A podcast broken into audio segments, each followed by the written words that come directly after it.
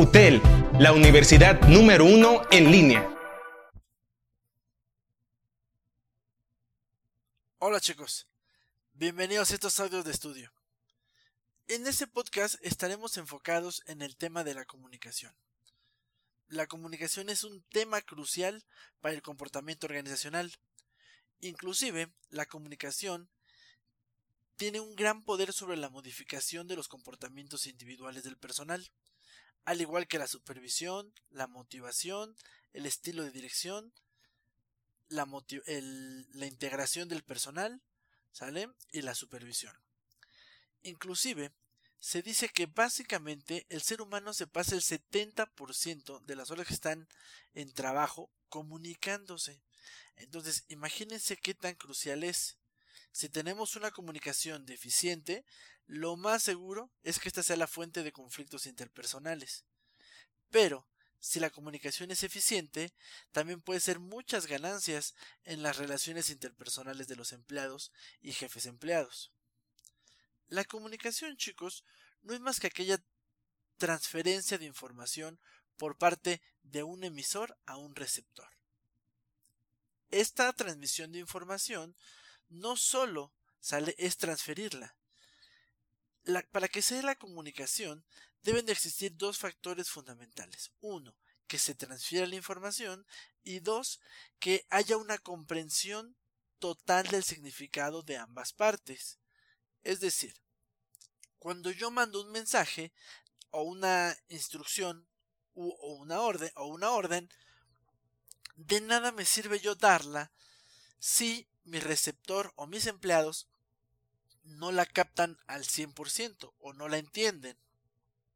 Por eso, decimos que la comunicación, cuando no se cumplen estos dos criterios, es una, una comunicación deficiente. Por el contrario, si yo como jefe o como empleado transmito algún mensaje y mi receptor lo entiende al 100%, eso quiere decir que pude llevar a cabo una comunicación eficaz. ¿Les quedó claro? Inclusive chicos, muchas de las interacciones de comunicación que se llevan a cabo en una organización tienen la función de permitir la expresión de sentimientos y la satisfacción de necesidades sociales.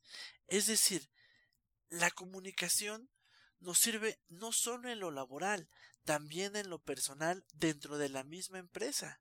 Entonces, es crucial que nosotros permitamos y tengamos una buena comunicación con nuestros empleados y con nuestros jefes.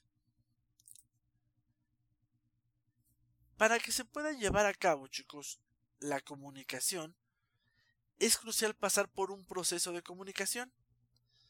Ese proceso es muy, muy, muy simple. Primero está el emisor. El emisor es el que emite el mensaje. Él piensa el mensaje, qué es lo que quiere transmitir y lo codifica. Esta codificación que hace el emisor puede ser tal vez en, lenguajes técnicos financieros, eh, lenguajes técnicos este, tecnológicos, puede ser simplemente en un dibujo, puede ser en, en lenguaje braille, etc. Está totalmente codificando el mensaje. Puede ser este mensaje, puede ser hablado, escrito, eh, no verbal, etc. Este, este mensaje es enviado por un canal. Ese canal o medio de comunicación puede ser el radio, la televisión, el WhatsApp, el correo electrónico, un este un pizarrón de resultados, puede ser un papelito, etcétera. ¿Sale? El canal depende mucho de quién es el receptor y hacia quién va dirigido el mensaje. O inclusive puede ser simplemente de en una oficina y ocupar el medio verbal, nada más. ¿Sale? Estamos los dos platicando y puede ser ese medio. El receptor, chicos, recibe el mensaje que le está dando el emisor y él trata de decodificarlo. ¿A qué me refiero con decodificar? Con traducir el mensaje que le está tratando de mandar el emisor. Va a analizar en su cerebro qué es lo que le está tratando de decir esa persona que emitió el mensaje. ¿Para qué? Para que en base a eso pueda existir una retroalimentación.